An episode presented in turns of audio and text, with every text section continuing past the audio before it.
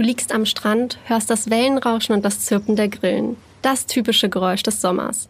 Du spürst Meersalz auf der Haut und isst genüsslich eine Palatschinka. Abends dann ein Spaziergang an der Riviera mit Blick auf die wunderschöne Kathedrale des heiligen Jakob. In dieser Folge von In 5 Minuten um die Welt entführe ich euch in meine Heimat, die Stadt Šibenik an der Adriaküste Kroatiens. Mein Name ist Anna-Maria Barczak, ich bin Kroatin und meine Familie lebt in einem kleinen Fischerort bei Šibenik. Ich selbst habe jedes Jahr die Sommerferien dort verbracht und auch zwei Jahre lang dort gelebt. Deswegen nehme ich euch heute mit in meinen Lieblingsort und sage, auf geht's nach Šibenik. In 5 Minuten um die Welt der tägliche Reisepodcast von Travelbook. Heute geht's nach Schiebenig. Lasst uns doch am besten schnell so starten. Entweder oder. Schnelle Fragen in 30 Sekunden.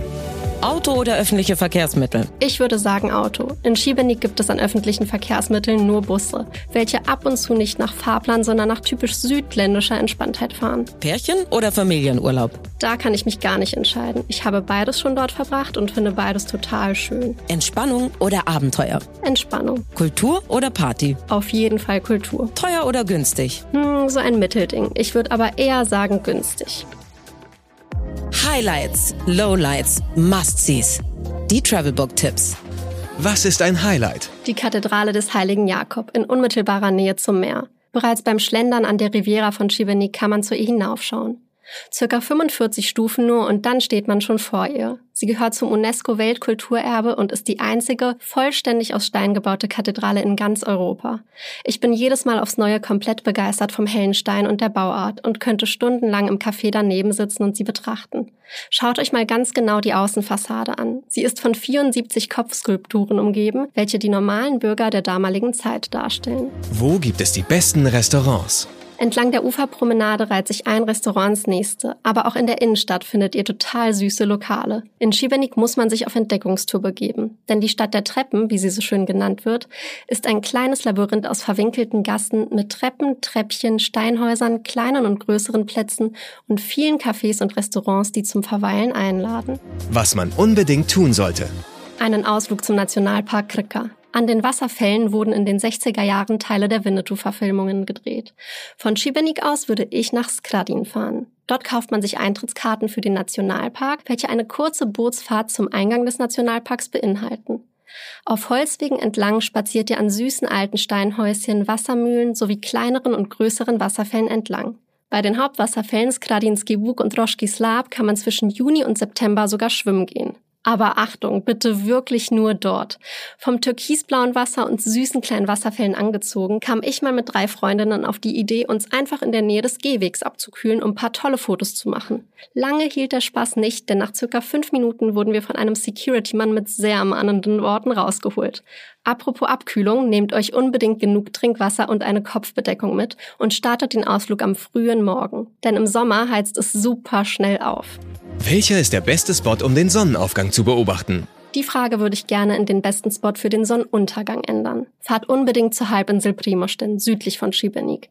Man kann die komplette Halbinsel außenrum lang spazieren und hat dort meiner Meinung nach den Blick auf den schönsten Sonnenuntergang über dem offenen Meer. Wer direkt bei Šibenik bleiben will, sollte auf die Festung der Heiligen Anna steigen und den Panoramablick über die Stadt genießen, während die Sonne untergeht. Geld, Sicherheit, Anreise. Die wichtigsten Service-Tipps für euch. Welche Gegend ist ideal für die Unterkunft? Ich würde euch empfehlen, kein Hotel zu buchen. Kroatien ist bekannt dafür, dass die meisten Einheimischen Apartments vermieten. Und da gibt es echt richtig viele schöne. Schaut am besten einfach mal bei Booking.com nach. Vielleicht etwas in der Nähe des Stadtstrandes Banj oder in den kleinen Gassen der Innenstadt. Aber auch die kleinen Orte in der Nähe Schibeniks, wie zum Beispiel Brodarica, wo meine Familie wohnt, sind total zu empfehlen. Oft sogar etwas günstiger und fernab des touristischen Hotspots. Mmh, Weltspeisen. Was soll ich sagen? Wer gerne in kroatische Restaurants geht, der weiß es. Wir essen gerne Fleisch. Also für mich immer ein Muss eine Grillplatte. Aber auch total beliebt sind natürlich Fischgerichte, zum Beispiel Lignje, das sind Kalamari, oder Sardelle, kleine Sardellen. Do's and Don'ts. Ich sage es immer wieder, nehmt euch Badeschuhe mit. Die meisten Strände sind keine Sand, sondern Kiesstrände. Und weil das Wasser so sauber ist, genießen es auch einige Meeresigel. Also am besten immer mit Schuhen oder Flipflops rein. Und wer es unbequem findet, auf dem Kies zu liegen, am Markt in Schibeni könnt ihr euch überall Liegematten kaufen, welche mit Schaumstoff gefüttert sind.